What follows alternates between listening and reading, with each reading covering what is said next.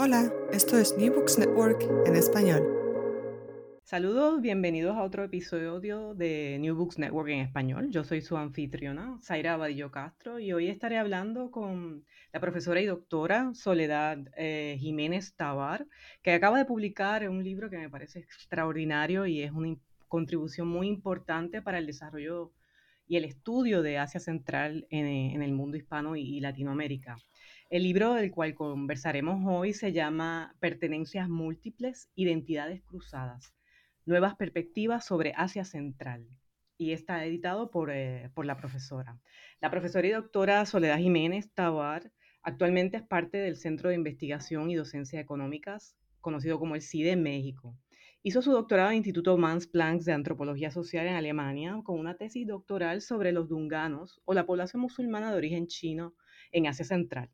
Pero para que nos hable un poco más de ella, pues aquí la presento y le agradezco mucho que venga a compartir con nosotros y a discutir este, su publicación. Muchas gracias por aceptar nuestra invitación, profesora. Sí, eh, muchas gracias, Zaira. Eh, muy buenos días. Este, pues es un gusto porque este, este es un libro que representó alrededor de tres años de trabajo y es un libro que pues es pionero en muchos sentidos, eh, no solo por los contenidos que están a la están en el ajo, pues, de las discusiones antropológicas, varias ramas de la antropología que están ocurriendo ahora en el Asia Central, sino que también es una innovación en términos de que un libro así no existía en español, ¿no? O sea, lo, lo que existía eran, pues, más bien traducciones de cosas publicadas en otros, en otros idiomas o bien de plano para los centroasianistas que nos interesamos en la antropología, de la región, pues entonces eh, teníamos que más bien leer en otros idiomas, sobre todo, pues como bien sabes, en ruso, en inglés, es donde son las dos lenguas en las que mayoritariamente se publican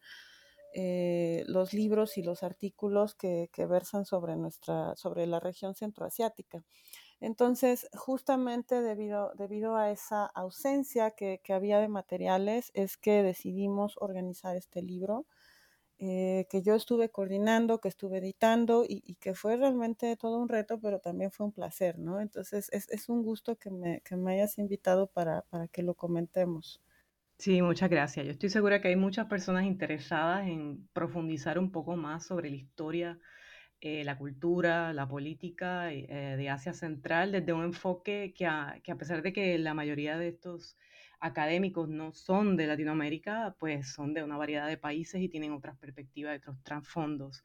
Así que algo que del libro que ya hablaremos eh, eh, en breve, que me fascina, es que es un libro que muy bien puede ser para especialistas de Asia Central, eh, pero también tiene varios capítulos que, que, son bastante generales y, y que son de interés para el estudiante de historia o el estudiante de antropología, inclusive también de, política. Y ese balance me parece eh, una gran aportación, ¿no? Porque muchas publicaciones sobre Asia Central, inclusive las traducciones que a veces tenemos al español, suelen ser muy generales. En cambio, en este libro nos has dado unos capítulos muy específicos que tratan unos elementos bastante eh, únicos o, o específicos de la región, ¿no? De su identidad.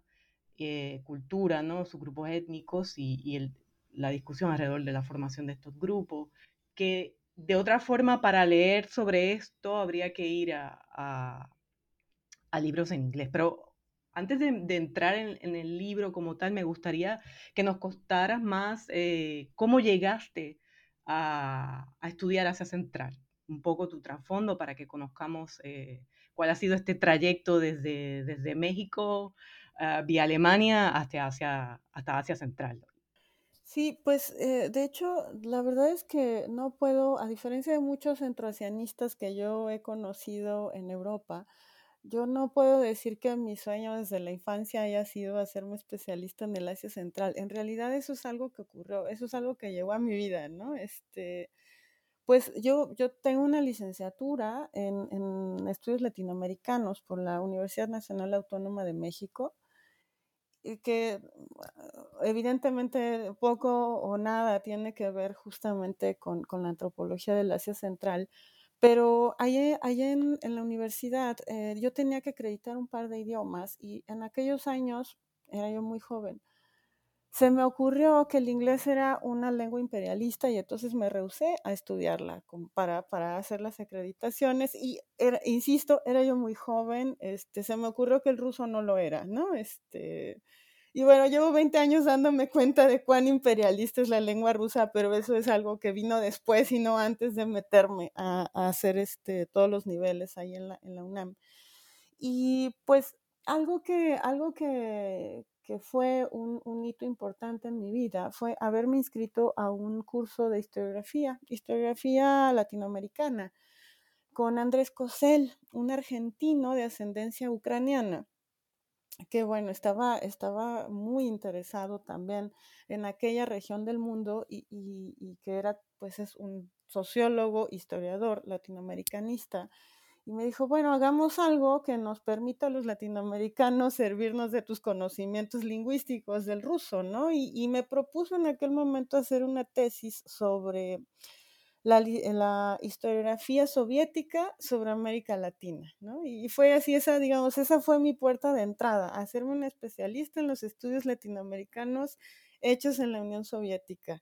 Y, bueno, cuando, cuando entré a ese mundo, toda una polémica historiográfica muy, muy fuerte, así muy intensa que hubo entre historiadores en, en América Latina y, este, y en, la, en la Unión Soviética, peleándose por temas así fundamentales como cuál de las revoluciones este, fue la primera en el siglo XX, si la, si la de 1905 en, en Rusia, aunque fue fallida, pero fue un antecedente importante para la del 17, o bueno, la Revolución Mexicana de 1910, que pues para México es uno de los grandes baluartes del nacionalismo mexicano, ¿no? Y entonces, bueno, siendo yo mexicana era, era un tema que la verdad es que seguí con, con particular eh, interés, con, con, con muchísima con, con, muchísima ironía además, ¿no? O sea, porque, porque tanto autores soviéticos como, como los autores mexicanos estaban, estaban tratando de demostrar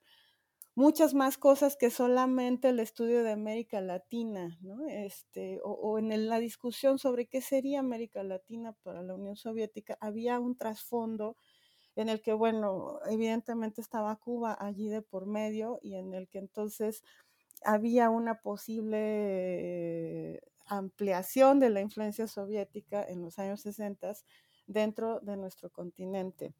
Y de allí aparecieron pues mis primeros trabajos, ¿no? Para, para, o sea, trabajos no de publicaciones, sino trabajo como algo que haces para poder pagar la renta que este, pues era traduciendo documentos de la Tercera Internacional sobre América Latina, ¿no? O sea, porque necesitabas para ese tipo de trabajo, necesitabas alguien que supiera ruso y que supiera historia de América Latina.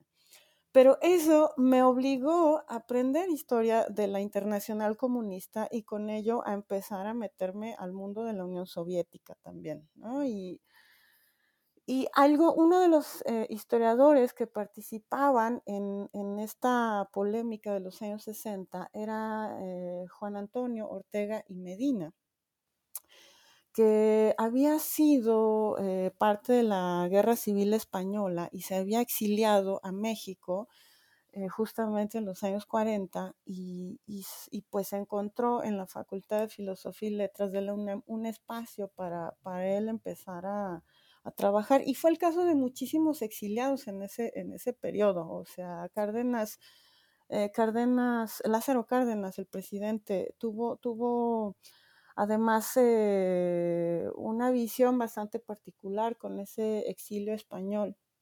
Y se le dio prioridad sobre todo a los académicos, lo cual nutrió muchísimo la cultura académica en México, ¿no? Entonces, Juan Antonio Ortega y Medina había, había escrito en alguno de sus artículos justamente eh, un problema que teníamos nosotros como latinoamericanos, ¿no? O sea, más allá de la polémica, Ortega y Medina decía, bueno, no me gusta el enfoque soviético sobre América Latina, pero tengo que reconocerles que están aprendiendo español, que están aprendiendo historia de América Latina, que están discutiendo desde la Unión Soviética, que hay un interés de tener una perspectiva soviética sobre la historia latinoamericana.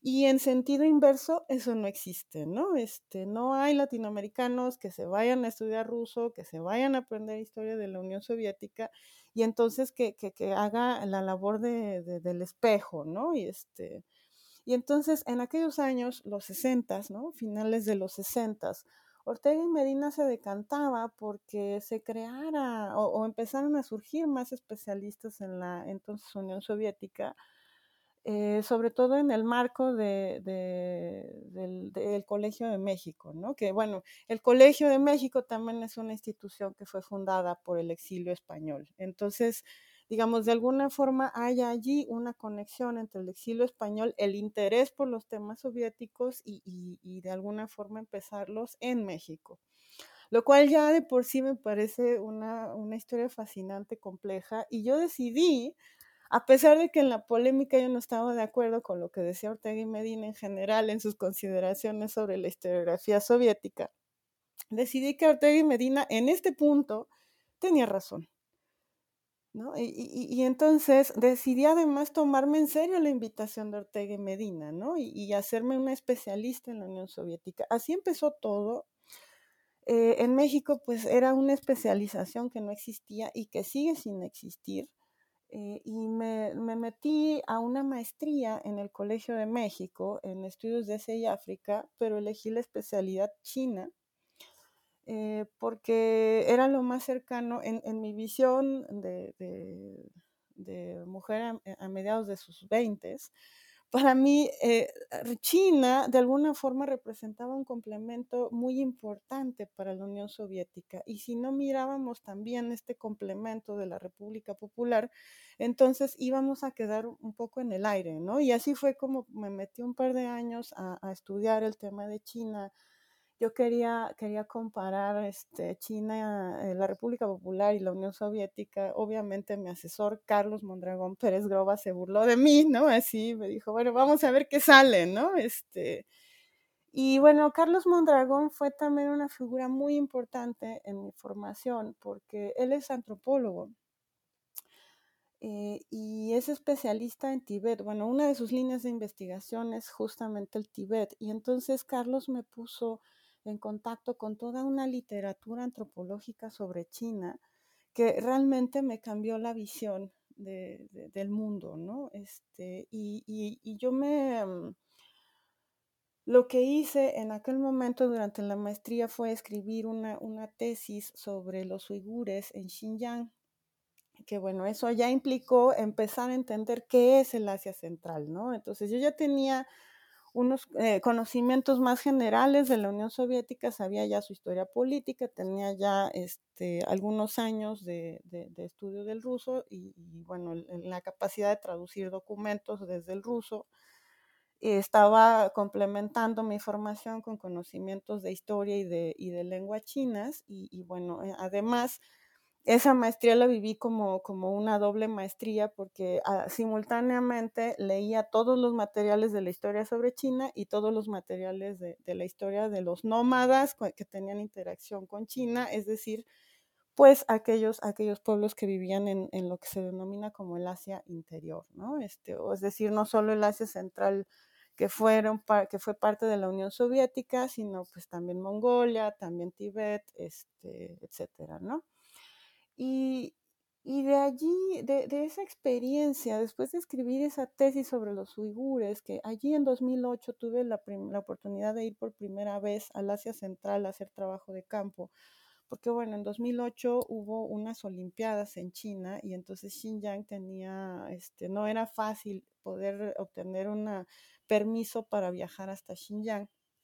Y bueno, hicimos, es muy común en la antropología sobre China, este, si no puedes ir a China continental, pues te vas a estudiar Taiwán y te vas a estudiar Hong Kong y, te vas a estudiar otras, otras zonas en las que pues puedas al menos tratar de hacer una comparación, ¿no? Este, pues bueno, en el caso de la gente que investiga Xinjiang también pasa algo similar. Entonces, él es cuando no puedes ir a investigar a los figuras de Xinjiang, algo que ha pasado mucho es que la gente se va a estudiarlos a Kazajstán.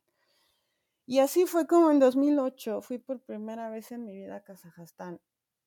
Y, también, o sea, estar allí en Kazajstán a mí me cambió la visión, o sea, de pronto es esa, esa diversidad lingüística, cultural que hay, este, culinaria, es, esa complejidad que tiene la región, a mí simplemente me enamoró, ¿no? Y, y, bueno, para el doctorado tenía yo muy claro que quería seguir investigando la relación cultural entre China y Asia Central, pero que mi, mi espacio de, de, investigación pues iba a ser el, el Asia Central este, ex soviética, y que entonces pues ese espacio además eh, con un, un, lugar muy específico en el que quería yo investigar que era pues la frontera que, que existe entre Kazajstán, Kirguistán y China, ¿no? Este, ahí en, bien, bien entrado en, las, en las, la cordillera del Tien Shan, que significa tantísimas cosas, tanto para los nómadas de allí como para los chinos. Por allí va, digamos, es... Eso fue para tu maestría, son muchos ¿verdad? Años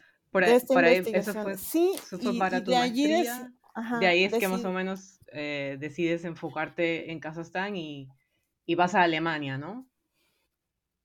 Y de allí ya me, me, voy a, me voy a Alemania. Todavía trabajé un poco con el profesor David Lorenzen ahí en el Colegio de México para un proyecto sobre historia de Tibet, pero realmente fue pues hacer trabajo de archivo, ¿no? Este, para él allá, allá en, aquí en Ciudad de México hay algunos materiales sobre, sobre sobre algunas, este, eh, algunos contactos que llegó a haber entre Nueva España y, y, Tibet en el siglo XVIII, pero bueno, eso ya es más bien parte de la investigación del profesor Lorenzen y no la mía, pero bueno, fue, fue digamos, eh, la gente con la que he trabajado me hizo mucho estar vinculando tanto historia como antropología, ¿no? O sea, yo, yo, yo, yo hago, ni siquiera diría que soy solo historiadora, solo antropóloga, sino que sería yo una, una cosa intermedia y, me, y entonces me fui a Alemania después de eso, en 2010 llegué allá y ya pues me metí en un proyecto doctoral justamente sobre estos musulmanes de habla china que viven en Kazajstán, que viven en este triangulito que, que comentaba, ¿no? De esta frontera entre China, Kaz, eh, eh, Kazajstán y Kirguistán. Que conocemos a veces como dunganos en, en el espacio de la historiografía soviética, ¿no? Sí, sí, sí, sí, sí. O tú los llamarías de otra sí, forma pero bueno, para referirnos a este grupo que históricamente migró de ciertas eh, provincias hacia Asia Central hace unos siglos. Generalmente en la historiografía lo he conocido como dunganos, pero ya que te tengo acá, en tu investigación utilizas ese término, me parece, pero también he visto musulmanes sinófonos.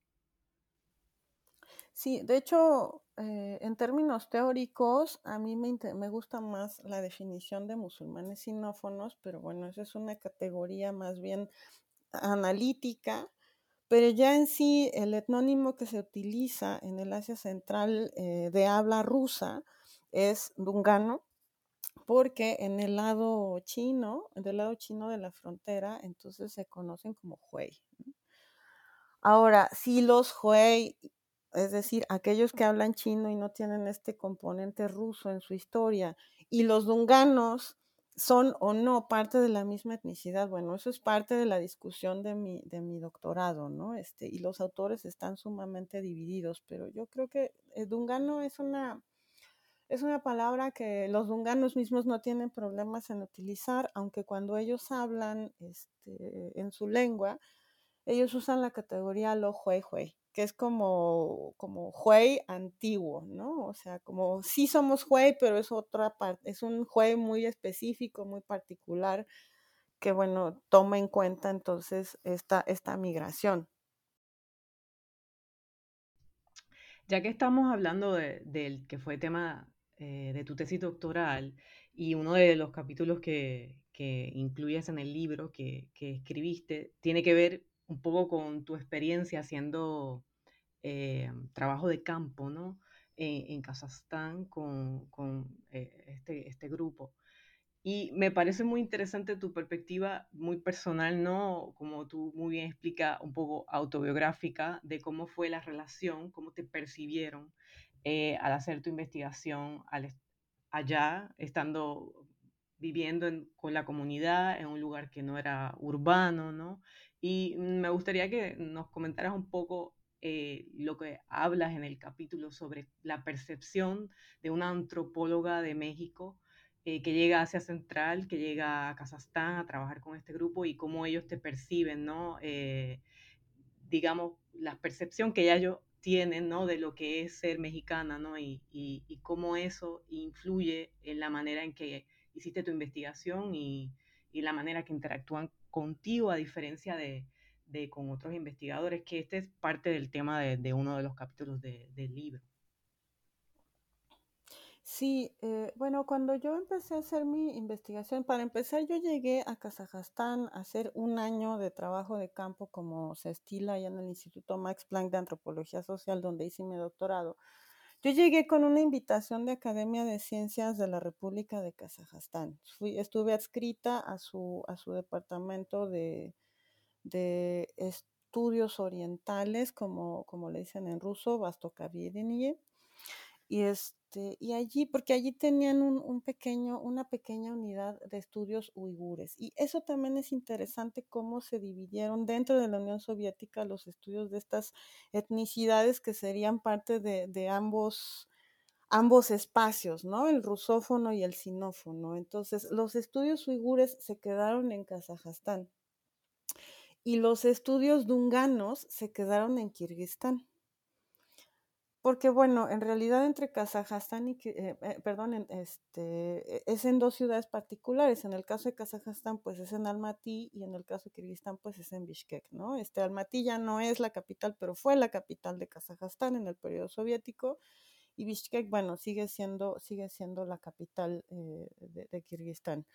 Entonces, eh, ahí, pues en carretera es una distancia como de cuatro o cinco horas. Tampoco es, este, tampoco es imposible que uigurólogos y dunganólogos se junten y, discutan comparativamente sus investigaciones. Y sin embargo, a pesar de que tanto uigures como dunganos, la última ola grande, así importante, todavía en el periodo imperial, que marcaría el inicio de mis investigaciones sobre la región, a pesar de que llegaron juntos al imperio ruso y se asentaron juntos en comunidades y eh, viven, viven, siguen, siguen viviendo juntos y siguen teniendo esta, esta interacción que de hecho es bastante problemática.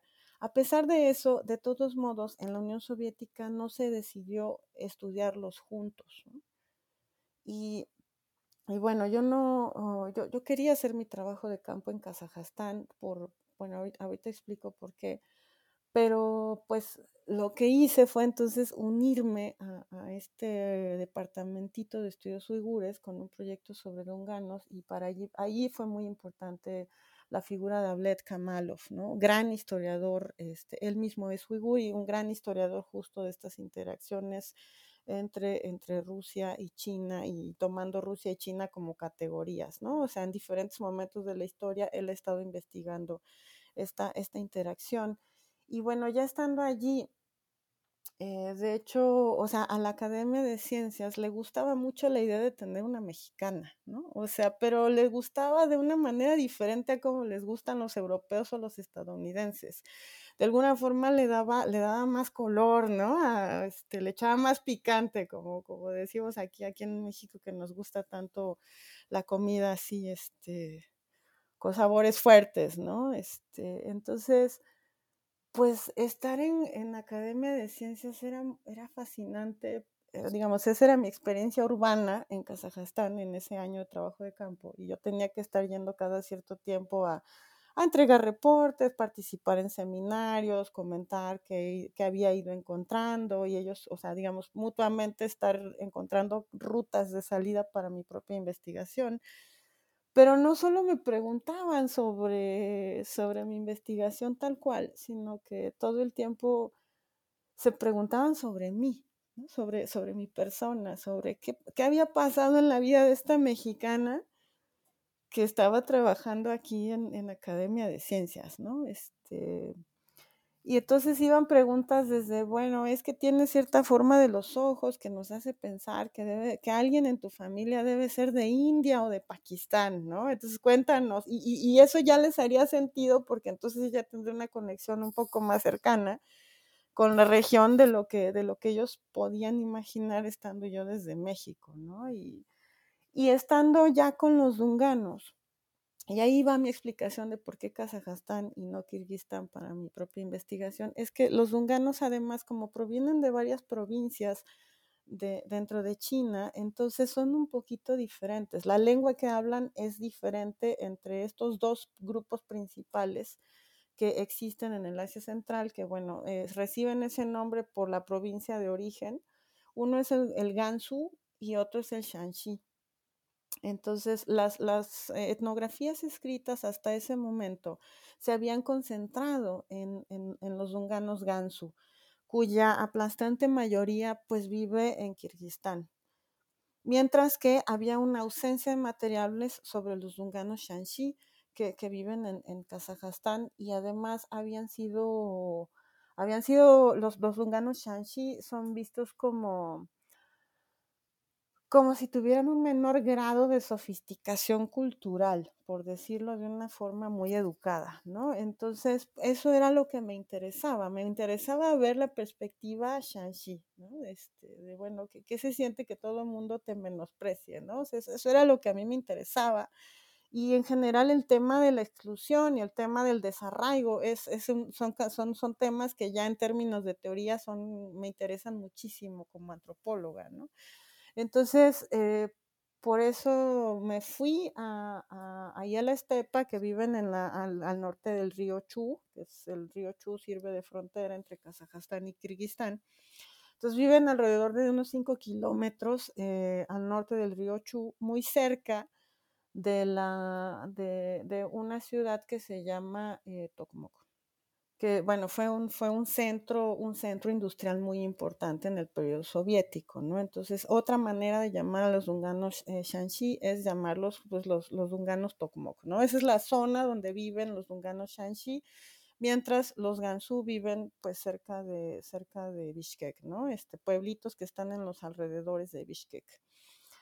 Eh, de, de, esta forma, cuando yo llegué la primera vez, fue, fue, una historia bien, bien bonita porque pues yo tomé la, es como una especie de combi, se le llama Mashrutka, es una, pues un minivan eh, que salía desde, desde Almaty y bueno, cuatro horas después ya estabas ahí en la frontera, ¿no? Este, pero antes, antes de cruzar la frontera para ir hacia, hacia Kirguistán.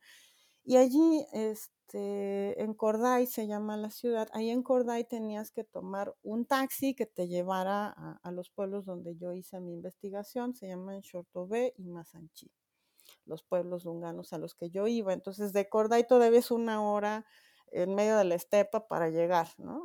a estos pueblos. Y estando en la marshrutka, le pregunté a, una persona X, ¿no? Así de, oiga, ¿usted sabe dónde están estos pueblos, Shortobé y, y Masanchi? Y, y, se me quedó viendo el pasajero con una cara sorprendida.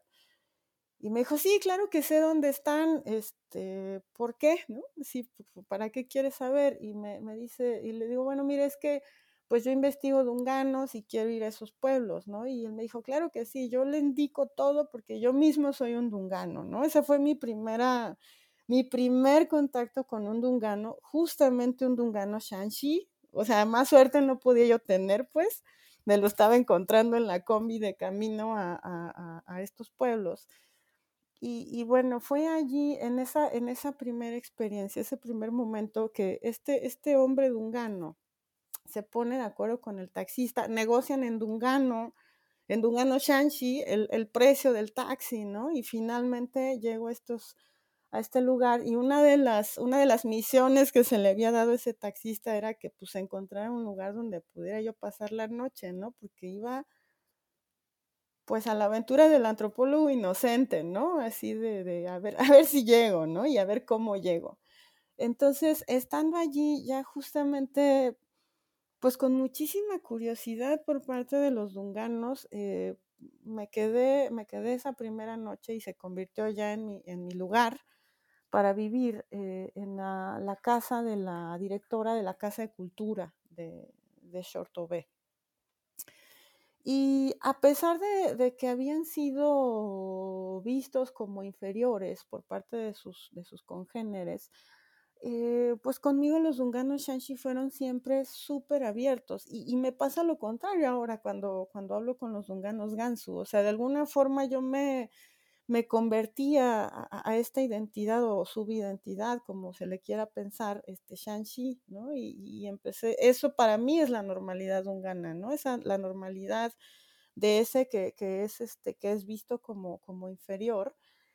Y justamente pues traté de, traté de hacer esa investigación desde una postura lo más humilde posible, ¿no? O sea, permitirle a ellos que me, que me mostraran su, su cultura, mucho, mucho en la línea de cómo se enseña la antropología en México. ¿no? Entonces yo venía con una beca alemana y me estaba formando en una institución alemana, pero mi manera de hacer etnografía en realidad era mexicana, lo cual hizo al final de ese año que, que ya simplemente me, me, vieran como una más de ellos, ¿no? O sea, de alguna forma lo conseguí, fue muy difícil. Eh, pero también es algo, es algo de lo que, de lo que no me arrepiento. Y creo que, que mutuamente nos, nos, nos, fuimos, nos fuimos integrando, ¿no? O sea, en, digamos, en el proceso de integrarme también hay algunas cosas que, que les que les llamaron ellos, a ellos la atención sobre México. A menudo en los pueblos, en estos pueblos me, me invitaban a hablar en las escuelas con los niños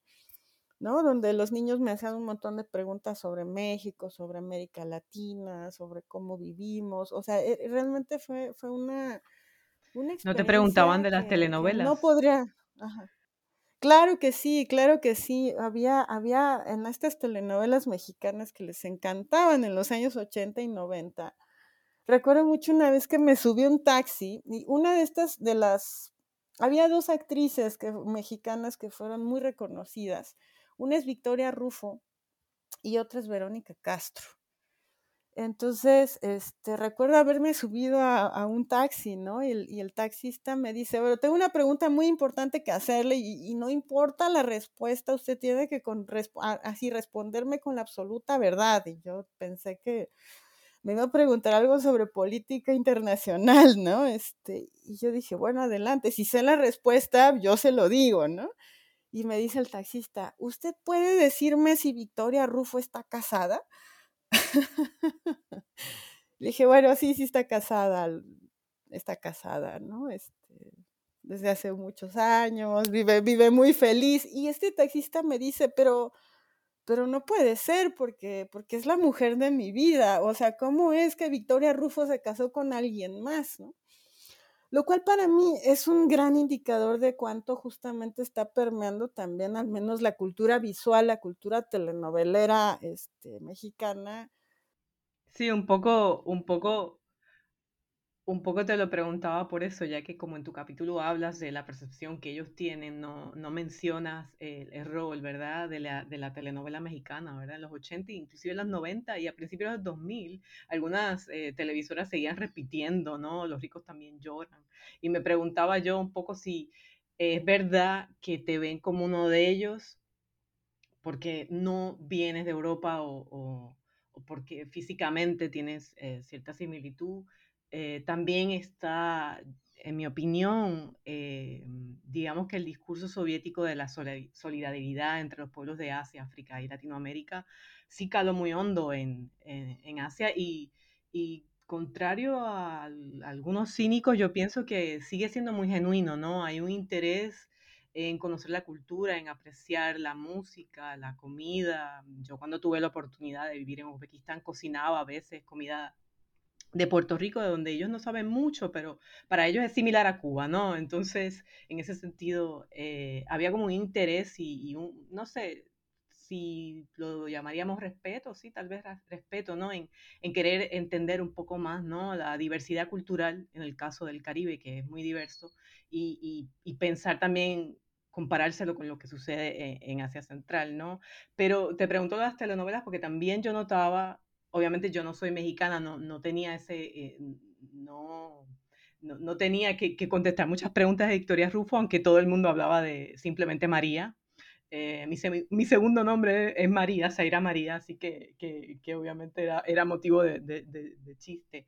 Pero me parecía que a veces había también una serie de prejuicios insertados en esa visión que ellos tenían sobre, sobre México, ¿no? Eh, tanto racial, sobre eh, clases sociales, ¿no? Eh, y no sé eh, si hasta cierto punto eso eh, al verte a ti, no sé si eso jugó un papel, ¿no? Porque la novela mexicana recuerda que presenta un mundo eh, muy idílico a veces, ¿no?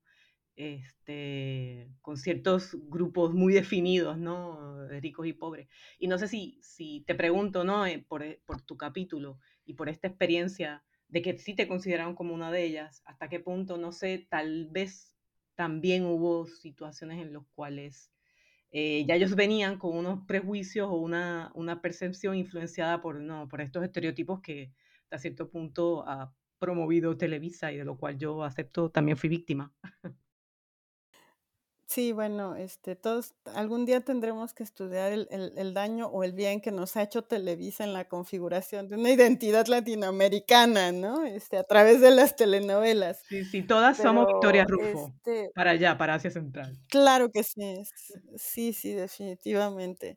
Pero fíjate que, o sea, estos, estos prejuicios probablemente al principio sí estaban, y es algo que, o sea, yo me, yo me fijé muchísimo en la cultura material, en particular en la vestimenta. Y, y, también me fijé mucho en el lenguaje corporal que ellos utilizaban. Entonces, gradualmente fue, fue mimetizándome de forma que mi mexicanidad, o tuve que renunciar a mi mexicanidad gradualmente, ¿no? O sea, me, fui haciendo más, me fui dunganizando, ¿no? Y entonces en la medida en que me fui dunganizando, eso de alguna forma fue borrando esa, esa, esa extrañeza, esa lejanía, ¿no? Este, cuando, cuando yo llegué, eso, eso era, era algo que me, que me costaba también para lidiar entre lo urbano y lo rural, porque cuando yo llegué, pues venía jeans, botas, camisa, ¿no? Este, llegué a estos pueblos y me dijeron, ah, sí, bueno, mira, este, pues la gente, como que hay, hay que usar un vestido, hay que, hay que usar calcetines, hay todo un código de colores sobre qué calcetines puede utilizar una mujer dependiendo de la etapa de su vida, ¿no? Este, pero bueno, en esa etapa yo tenía más o menos, eh, estaba en mis, alrededor de los 30, ¿no? El, inicio de mis 30. Y entonces tenía yo más o menos libertad para, para, elegir los colores que yo quería, ¿no? Este, los colores más, más claros, pues eran, este, eran los preferidos en general en la estepa, rosas, este, o sea, era era, había una comunicación entre las mujeres a través del color y la forma de los calcetines que también tuve que ir aprendiendo, ¿no? Y, había que usar sandalias este, para que se notaran los calcetines, justamente, ¿no? Usar botas. Entonces, cuando llegué con esta vestimenta que ellos miraban como más urbana, pues había un shock, ¿no? Así de, pues esta muchacha no sabe ni vestirse como, como una mujer, ¿no? Este, debe hacerlo. Pero cuando llegué, yo, llegaba yo vestida de Dungana a, la Academia de Ciencias, así me, me acuerdo mucho de, de, alguien en la Academia de Ciencias, me dijo, es que eres una investigadora doctoral, estás en el Instituto Max Planck de Antropología Social, estás en la Academia de Ciencias de Kazajstán y vienes aquí vestida como una pueblerina, ¿no? O sea, horror. Entonces, eh, eh, tiene, fíjate que yo pienso que de hecho influyó más esta composición urbano-rural para momentos de exclusión hacia mi persona que propiamente mi mexicanidad, porque en general era muy, era vista con muy buenos ojos el hecho de que hubiera una investigadora latinoamericana, ¿no? Este, sí, de todos modos, y, cuando llegué a vivir a, cuando llegué a vivir momentos así de racismo, de animosidad étnica, fue cuando me confundieron con una local, ¿no? O sea, cuando pensaban que era yo uigur o, uzbeca, entonces allí la actitud podía ser un poco más agresiva, pero de pronto cuando yo mencionaba que venía de América Latina, ahí ya empezaron a tratarme mucho mejor. Pero el hecho de poder vivir también esas eh, violencias interétnicas cotidianas, microviolencias cotidianas, es algo que como antropóloga es, una, es un dato al que yo puedo acceder y al que pues nuestros colegas eh, rubios de ojos azules no pueden, ¿no? Este, porque no, porque son vistos como más externos, como más lejanos, porque el pensamiento colonizado, este, atraviesa las mentes de todos nosotros, pues entonces había, ah, eso es una otredad diferente a la otredad que tienen los europeos y los estadounidenses. Y que le da más flexibilidad al, al autor latinoamericano. Sí, cuando mencionas que ellos de entrada ya te ven como uno de, de ellos, ¿no? Em, la relación que desarrollan es más cercana ya de, de entrada. Eh, cuando haces la anécdota sobre la visita de tus supervisores alemanes, donde te preguntan, bueno, ¿cómo hacemos? ¿Qué preparamos? ¿no? Porque vienen ellos, un poco. Es interesante porque hasta cierto punto, como hablaba al principio, una contribución importante de este texto, que, mm, donde la gran parte de los autores no son latinoamericanos, pero que proveen eh, información sobre temas bastante específicos, es que va a ayudar mucho a antropólogos latinoamericanos que estén interesados ¿no? en, desarrollar su trabajo en Asia Central, en tener estas perspectivas, pero a la misma vez saber que ellos como antropólogos van a poder desarrollar otro tipo de, de, conocimiento, ¿no? Eh, a base de su experiencia, tanto de su formación académica, en el caso tuyo, eh, desde México, pero también en la interacción con, con, eh, con, sus colegas cuando estén allá. Y por eso este tipo de publicación también abre la puerta, ¿verdad?, para que otros especialistas en Latinoamérica que estén trabajando o que vayan a trabajar, ¿no? Em, empecemos, ¿no? A crear, como decir, una, le podríamos llamar estudios de área por utilizar algo general donde un poco compartamos, ¿no? Estas visiones que desarrollamos desde nuestra experiencia, ¿no? Eh, un poco para volver así a los otros autores del libro, ¿verdad? El libro está dividido en cuatro secciones, eh, linajes, espacios, ubicuidades y miradas.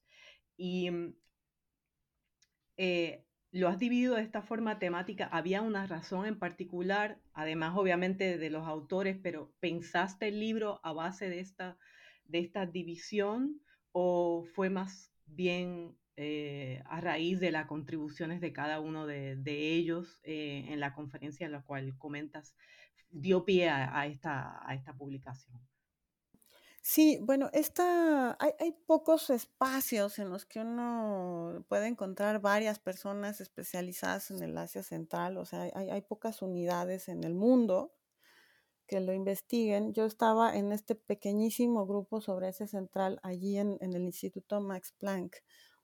Y, y, bueno, también soy parte de la Asociación Latinoamericana de Estudios de Asia y África y una, una ventaja de esa asociación es que pues nuestras, nuestros congresos siempre son en lugares increíbles, ¿no? Siempre es así, hay playa, hay comida, hay, salsa, pues, o entonces cuando salió la convocatoria del Congreso y se los presenté a mis colegas en el instituto, como que no encontré mucha reticencia a ir al Pacífico mexicano a presentarnos los resultados de nuestras investigaciones, ¿no? Entonces, este libro es, eh, también muy personal, es un, es un material muy de, de, el instituto mostrarle al mundo lo que estamos haciendo sobre Asia Central, ¿no? Y, y también que, bueno, el director Günther, el, el, que era director en ese momento del departamento en el que yo trabajaba, Günther Schle, eh, que te, tenía esta visión de que por qué no abrir nuestra investigación hacia otros públicos, ¿no? Entonces,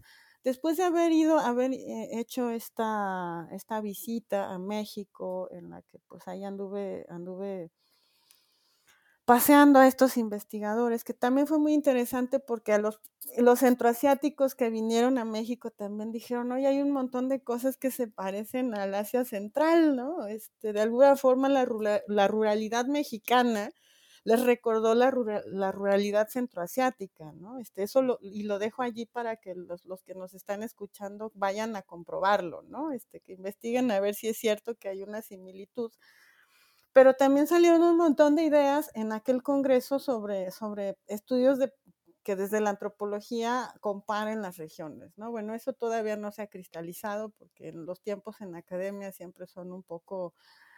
Eh, indefinidos, pero, pero fue interesante en términos de, de, de, una de abrir nuevos campos y nuevas perspectivas de investigación, tanto, como en, tanto en los estudios de área como, como propiamente en la antropología. Y luego el libro, el índice lo, lo agrupé de acuerdo a temas que me parecía que, que, eran predominantes en cada una de las contribuciones, pero eso fue hasta que ya tenía yo las, las contribuciones en mi, en mi escritorio, ¿no? Y, Y bueno, un poco la idea era mostrar nuestra, nuestro enfoque particular desde Max Planck del tipo de cosas que, que se, han, que se han hecho ahí. De hecho, eh, de toda la gente a la que yo invité, la única persona que no es de alguna forma parte de o relacionada con el Instituto Max Planck es eh, Maureen Pritchard.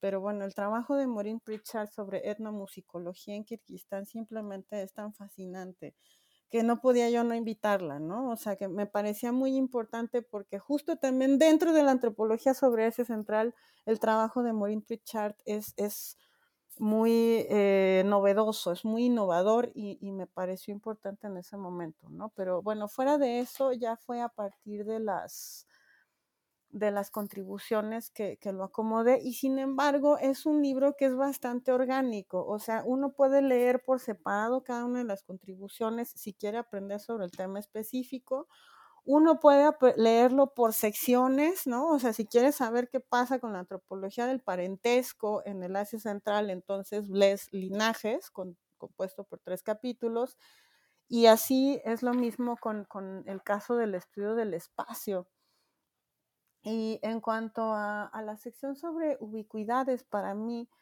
eh, era, era justamente usos de la historia, cambios, de, cambios en la historia, ¿no? O sea, cómo, cómo había eh, narrativas históricas varias que tenían que ver con el pasado presoviético y con el pasado soviético que estaban de alguna forma reconfigurándose ya en la contemporaneidad y, y, y, fue así como, como se armó esa sección de Sí, esta sección de ubicuidades. es donde está el artículo, está el capítulo de, de Maureen Pritchard, el que estabas comentando, etnomusicología, y también hay un capítulo que me parece que tiene eh, mucho valor por las cas los casos materiales que tenemos de fuentes primarias, ¿no? Para enseñar la historia de ese central, que es esta historia oral de Chertai Suvanov, que es el, el capítulo de Nathan Light.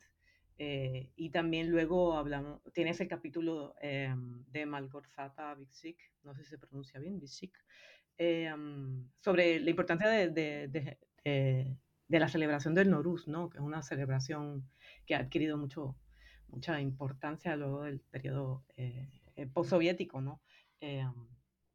sino que son bastante específicos, pero que, que proveen eh, eh, eh, unas investigaciones eh, eh, en, en, aspectos particulares, ¿no? no son generales como bien hablaba al principio, sino que dan más profundidad sobre la región. Sí, sí, y, y bueno, finalmente la, la, sección miradas este, es una sección, eh, creo que es la más experimental de, de, toda la, de todo el libro, que justamente va más como de es una perspectiva más desde los estudios culturales, ¿no? O sea, o estos, estos eh, coqueteos entre la antropología y los estudios culturales que, bueno, hacen ya análisis de la comida, del cine, y ahí es donde está mi capítulo, donde, bueno, trato de, trato de juntar varias, varias partes de mi experiencia de campo, no solo con los dunganos, sino, bueno, por ejemplo, esta historia, mi, experiencia en la Academia de Ciencias, ¿no? Que, bueno, ahí ya es un ambiente no dungano, sino predominantemente kazajo, ¿no? Este, lo, lo que el, en cuanto a etnicidad, la mayor cantidad de, de, investigadores que hay allí, pues son kazajos. Aunque te encuentras gente de todas las etnicidades. Yo les decía que, bueno, el jefe inmediato que yo tenía en el, en el departamento de estudios uigures, pues es, era el mismo un uigur, ¿no? Entonces, eh, y, también ah, para mí, a pesar de, de, la, de, la, brevedad del texto, era muy importante ah, invitar a Sergei Yabashin, el gran Sergei Yabashin, para que nos escribiera un, un epílogo. Casualmente iba, iba a comentar sobre, sobre el epílogo de Sergei Yabashin, porque como, di, como dices, ¿no? Es, es muy corto, pero es muy preciso y tan necesario, ¿no? Para un volumen eh, en español sobre Asia Central, porque introduce también a, a, al mundo hispano, a, al que es una de las figuras más importantes de, de la historia y antropología de, de, Asia Central. Y él, y él eh, eh, pone unas preguntas muy específicas que, que, tenemos que retomar, no solamente en el mundo hispano, sino también los que estudiamos Asia Central y publicamos en inglés o publican en francés o en alemán, que es entender de qué forma se desarrolla ese socialismo periférico, ¿no? Hasta qué punto las tradiciones, ¿no?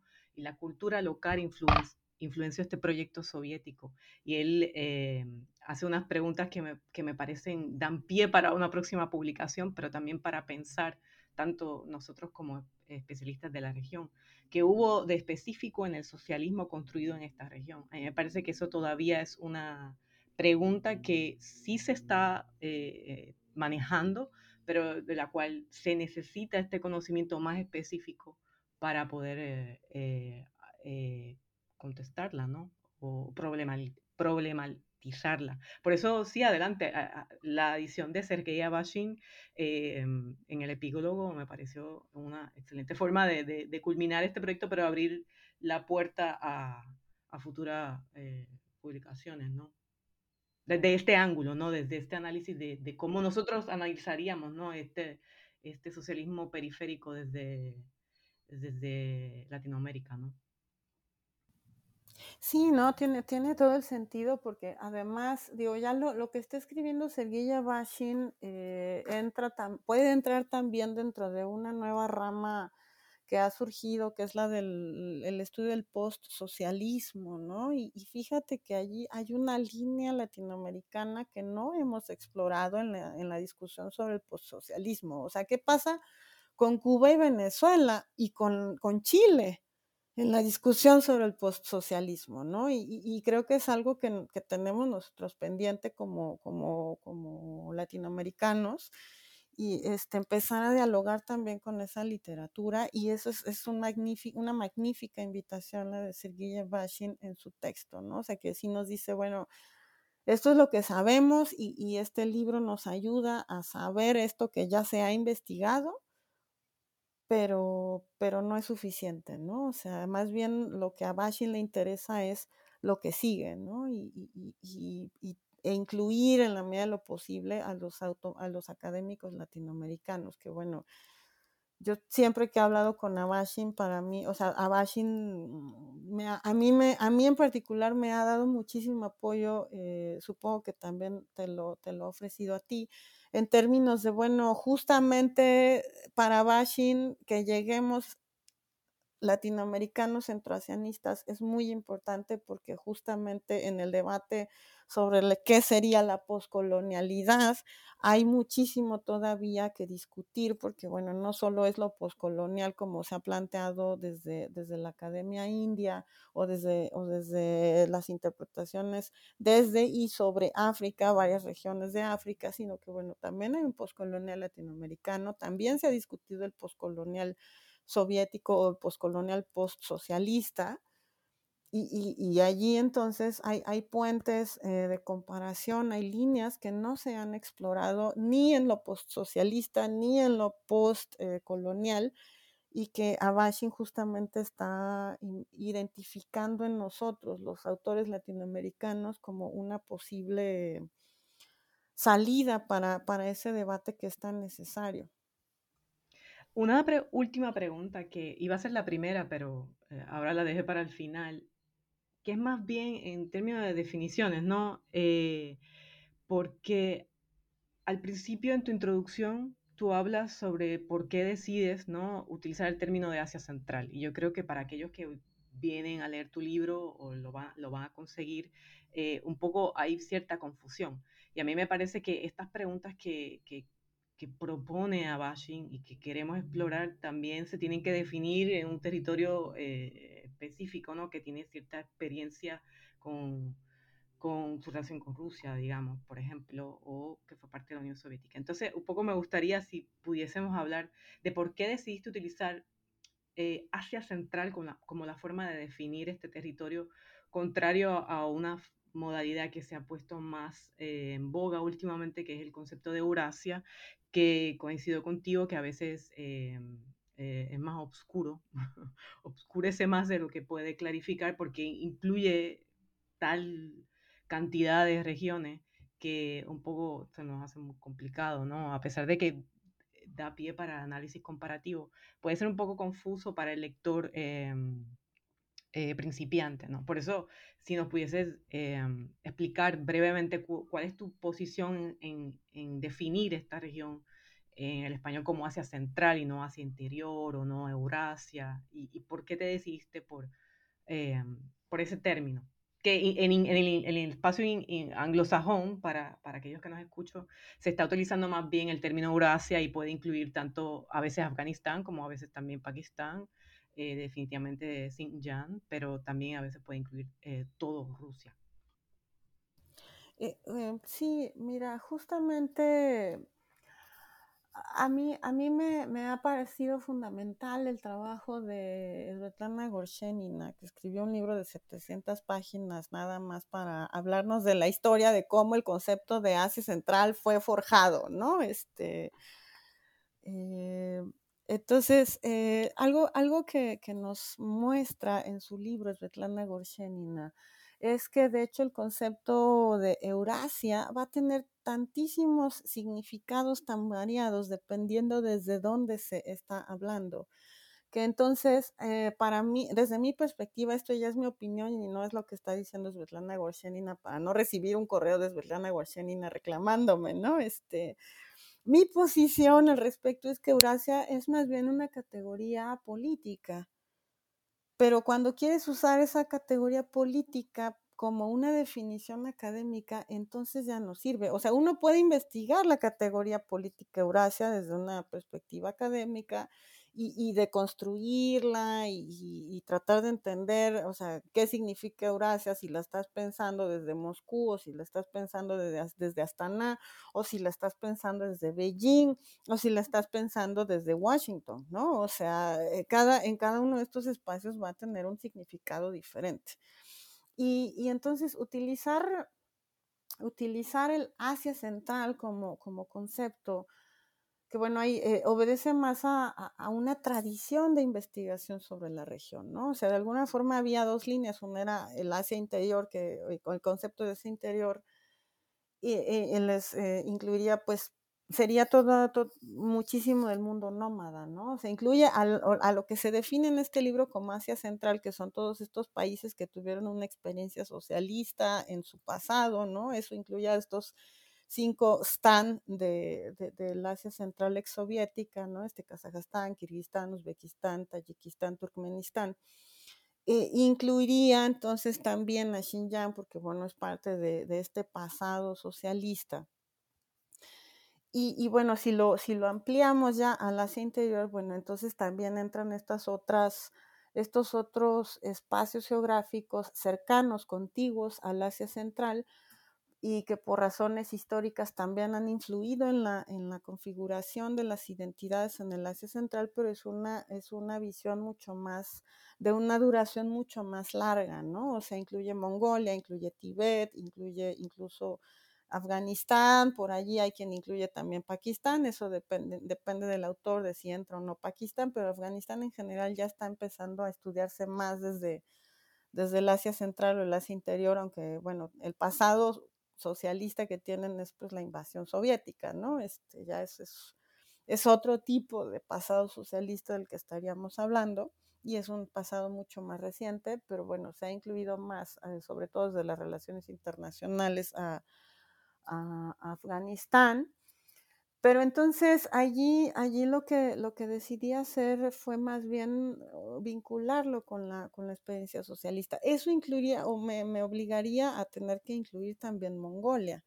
Sin embargo, eh, eh, como es un libro de antropología y no de historia, afortunadamente, ¿no? O sea, es, la argumentación es un poquito diferente en la definición de las regiones geográficas cuando estás hablando de, eso. Normalmente también para, para, el Asia Central, además del, pasado reciente socialista, también se pueden eh, incluir criterios lingüísticos, ¿no? Y normalmente el Asia Central incluye esta confluencia entre los mundos túrquico y persa, ¿no? Y eso eh, de alguna forma permitiría excluir a Mongolia. Y en este libro aparecen también, entonces, o aparecen por lo tanto publica, eh, contribuciones sobre tanto el lado en el que, el lado de la ex Unión Soviética como del lado de la República Popular China, con, un artículo justamente sobre uigures en Xinjiang, eh, por, escrito por la gran uiguróloga Ildiko Belerjan este, una, una, figura que pues también ha influido muchísimo en mi propia visión como antropóloga histórica centroasianista. Ya veo. Em, un poco para ir terminando ya nuestra conversación, siempre le preguntamos a, a nuestros invitados cuál es el, el, nuevo proyecto en que estás trabajando o si no estás trabajando en un proyecto exactamente ahora, ¿cuáles son tus planes de, de, otro proyecto en el futuro para que los que están escuchando tu investigación pues estén al tanto qué son tus próximos pasos? Pues tengo un montón de ideas así y que, que, que voy a trabajar, digamos, estos proyectos están en mayor o menor grado de elaboración, o sea, algunos son ya más concretos que otros, pero algo que sí quiero hacer es eh, empezar a, hacer historia ambiental de Kazajstán, porque bueno, Kazajstán fue el lugar en el que, en, el que la, en la Unión Soviética al que mandaban todo lo que no les servía, ¿no? O sea, fue el destino de, de las deportaciones en el periodo stalinista, fueron enviadas muchísimas personas, miles de personas fueron enviadas a Kazajstán. Algunas ya no pudieron regresar a su lugar de origen y, vienen, venían desde todos lados de la Unión Soviética, ¿no? Desde el extremo oriental ruso, que de allí pues mandaron, de allí, desde allí deportaron a, muchísimos coreanos, ¿no? Este, del Cáucaso, eh, de la región del Volga, que mandaron a los, a los alemanes que se habían asentado allí desde el siglo XVIII por invitación de, de Catalina eh, II. Entonces, este, todo, todas esas deportaciones también complicaron todavía más el ambiente étnico en, en Kazajstán. Ahora es un país donde tiene más de 100 grupos étnicos, ¿no? Y muchos de esos llegaron justamente en el periodo de Stalin. Entonces, esa es una de las cosas. Otra, la estación espacial Soyuz está en Kazajstán, ¿no? O sea, por si alguien alguna vez se preguntó desde dónde salían este, los cohetes soviéticos, bueno, salen desde Kazajstán. Y esa estación espacial sigue en Kazajstán y sigue, pero sigue siendo, o bueno, la, la Federación Rusa no le cedió la estación, la estación espacial a Kazajstán y le paga una renta bastante onerosa cada año a Kazajstán para poder seguir teniendo ahí la estación espacial y para poder dejar la basura espacial allí. Eh, ese es otro, otro punto, pues, y, y, bueno, la gran catástrofe ecológica, o una de las grandes catástrofes, porque tuvo muchas, digo, Chernóbil ciertamente es la que más ha sonado en los medios, pero otra de las grandes catástrofes ecológicas de, del periodo soviético es la desecación del mar Aral. Entonces, en el mar Aral, que, que, que bueno, este es, un lago endorreico que ha ido muriendo justamente por, porque se le cambió el curso a un par de ríos, uno del lado de Kazajstán, otro del lado de Uzbekistán. Este, se, se, modificaron los cursos de esos ríos para fomentar la agricultura en esa región, lo cual ha hecho que el, lago caiga en, un estado de de muerte. O sea, realmente, realmente el, el, el mar Aral está, está, en franca desaparición, pero se convirtió, a pesar de eh, la desecación, de todos modos esas comunidades de, de, pescadores decidieron quedarse, ¿no? Entonces, para mí la gran pregunta es por qué ante, la, ante esta catástrofe ecológica no irse. ¿no? Eh, esa, esa, es una, una, una, pregunta que de momento me obsesiona y entonces por allí va a ir lo que, lo que siga yo en, mi investigación. Recientemente fui invitada por la Universidad Al-Farabi de, de, Kazajstán, que bueno, es una universidad pública, es la más grande, la más prestigiosa, una, una universidad fundada en el periodo soviético, este, tienen ellos un, o van a, van a hacer un proyecto de varios años sobre historia nómada, ¿no? Entonces mi, mi investigación sobre el mar Aral se va a insertar en, en esta, este proyecto sobre historia nómada que se está haciendo desde, desde Kazajstán. Esa es una de las líneas.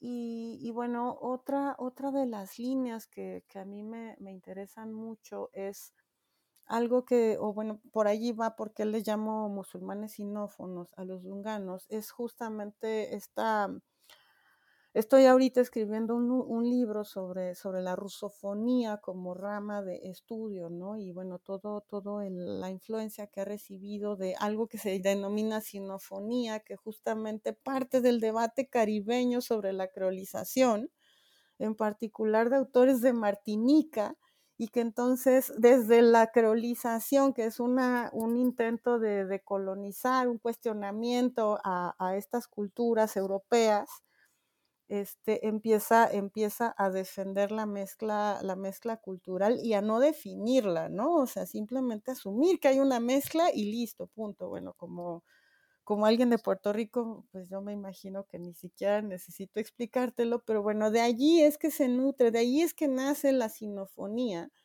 que precisamente busca introducir ese tipo de debate caribeño en, el estudio de, de, lo chino, ¿no? O sea, ¿de qué carajos va a ser lo chino? De, de, de, construir qué va a ser lo chino. Y eso ha influido en algunos autores que empiezan a utilizar, si te fijas, o si se fijan los que nos están escuchando, empiezan a aparecer en muchísimas publicaciones el término de lo rusófono. Bueno, de ese, ese, ese debate, entonces ahorita estoy escribiendo un librito más orientado hacia público en general, que, que, que, define, que traza qué sería la rusofonía, ¿no? Este, entonces, es por un lado como proceso social, o sea, todo las, estoy analizando qué significa la sovietización en, en varios aspectos, como eh, categoría analítica, lo cual implica el rastreo desde, bueno, cuando, cuando un día hay meses se decide irse a, a, Francia y allí conoce a otros poetas también francófonos y entonces empiezan a, a discutir la negritud, temas como la negritud, la creolización, etcétera, y cómo justamente va pasando hasta el punto en el que surge como categoría la rusofonía, ¿no? Este, va por allí, pero bueno, esa es una investigación que ya he realizado y que simplemente ahorita estoy este, mm, bajándola a un lenguaje no especializado, ¿no? Este, ¿Esto también es una publicación en colaboración con el Colmex? Eh, no, esto, esto ahorita tengo la invitación con una, es una editorial académica eh, mediana, digamos, aquí en México que se llama Bonilla Editores. Pero bueno, la idea es que, que, Bonilla Editores va a publicar tanto la versión impresa como la versión electrónica, ¿no? Entonces va, va, a empezar a circular también como un libro electrónico. Y espero que eso salga este año. O sea, tengo, va a ser un, va a ser un libro corto y, y insisto, va a tener una bibliografía mínima. O sea, no, no va a ser, no es para académicos este material que estoy, que estoy preparando. Y bueno, el tercer, el tercer eh, proyecto en el que estoy metida es justamente empezar a repensar lo post-socialista desde este viraje este intelectual que implicó para mí meterme en el pensamiento caribeño y tratar de pensar la ex Unión Soviética desde esos parámetros, ¿no? Por, por allí va que bueno, supongo que solo a un latinoamericanista se le pudo haber ocurrido hacer esa comparación porque esos son autores y debates que son ajenos a la gente que está especializada solo en la ex Unión Soviética, ¿no? O solo en China. Sí, tienes bastante trabajo por los años próximos, ¿no? Sí, sí, después de eso ya puedo morir en paz y ya este, este, y ya todo el mundo me recordará como la mujer de los mil proyectos. No, pero a mí me parece que, que son proyectos que, que, definitivamente van a ser una colaboración no solamente para nosotros como, como la, latinoamericanos, pero también son proyectos que al ser traducidos al, al inglés o si se, fue, se traducen a, a las lenguas de Asia Central, también son una importante colaboración para, para Asia Central, ¿no? Para que eh, entiendan más bien algunos de los debates en los cuales nosotros estamos inmersos antes de llegar allá a estudiarlos. Y me parece que, que un poco eh, en el futuro, ¿no? Tal vez eh, en un mundo tópico, diría yo que una colaboración directa, ¿no? Entre nosotros desde acá, desde las Américas a Asia Central, sin tener que ir a través de Londres, en mi caso, o a través de Alemania, en el tuyo. Pues un diálogo más directo, ¿no? donde tanto nosotros nos hemos beneficiado, ¿verdad? De, de los estudios que ellos han hecho, pero un poco como por la lejanía o por distintas cuestiones políticas, pues tal vez los especialistas, en mi caso personal no, los historiadores no están tan al tanto de algunos de los debates que, que, que, que se han llevado a cabo en, en Latinoamérica. Y, y, y, me parece también que nosotras, ¿verdad? Eh, vamos allá a hacer nuestra investigación, en mi caso trabajar con los archivos, en tu caso trabajo de campo, ¿no? Eh, yo tuve mucho apoyo de las instituciones allá y de los colegas y, y un poco eh, este tipo de, de, iniciativa, ¿no? De querer entender Asia Central desde una óptica latinoamericanista que, que, traiga muchos de los debates que trabajamos acá, como lo que hablas de la creolización, ¿no? Eh, es una forma de contribuir, ¿no? De aportar eh, a la academia, ¿no? De Asia Central en, en, general, no, no específicamente sobre la contribución que hacemos nosotros, no sobre nuestros estudios, ¿no? Sino que, que aportar eh, otra variedad de temas, ¿no? Así que muchas gracias por esa por, por tener esa iniciativa, ¿no? Y darte mm, eh, y tomar como quien dice eh, eh, este tipo de proyectos porque son de, de, gran envergadura para todos nosotros. No te quiero tomar más tiempo, así que te agradezco nuevamente que, que hayas hablado con nosotros de tu experiencia, del libro, de los autores y de tus próximos proyectos. Eh, y bueno, decirle a todos que si quieren conseguir el libro, Pertenencias Múltiples, Identidades Cruzadas, Nuevas Perspectivas sobre Asia Central, editado por Soledad Jiménez Tobar, tienen que acceder a través del Colegio de México, donde pueden conseguir, eh, lo pueden ordenar, ¿no?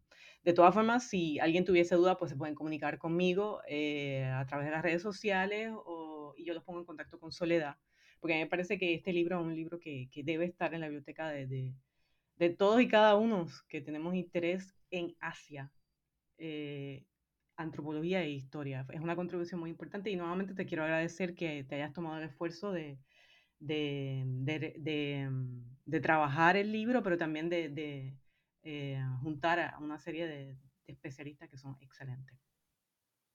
Sí, pues te agradezco mucho, Zaira, eh, por la invitación. La verdad es que es un libro que, pues, ha sido recibido bastante bien por antropólogos, este, no tanto por, gente interesada en, el Asia Central aquí, pero bueno, es, parte de estar picando piedra como, como autoras, este, también te pasa a ti seguramente. Y bueno, pues esperemos que, que sigan muchas más publicaciones también sobre la región. Y acá estaremos siempre disponibles para difundir ¿no? Eh, este tipo de trabajo, tu trabajo o el de tus colegas, que a veces, pues por distintas razones, no, no conocemos el, los trabajos de otros académicos que trabajan en Asia. Así que yo espero que esta plataforma de New Book Network en español eh, contribuya a, a, conocernos y a, conocer, a dar a conocernos estas publicaciones tan importantes. Así que muchas gracias. Muchas gracias. bueno, gracias. Y, gracias a todos los que nos escucharon nuevamente. Mi nombre es Zaira Badillo Castro y fui su anfitriona hoy eh, para New Books Network en español. Muchas gracias. Gracias por escuchar New Books Network en español.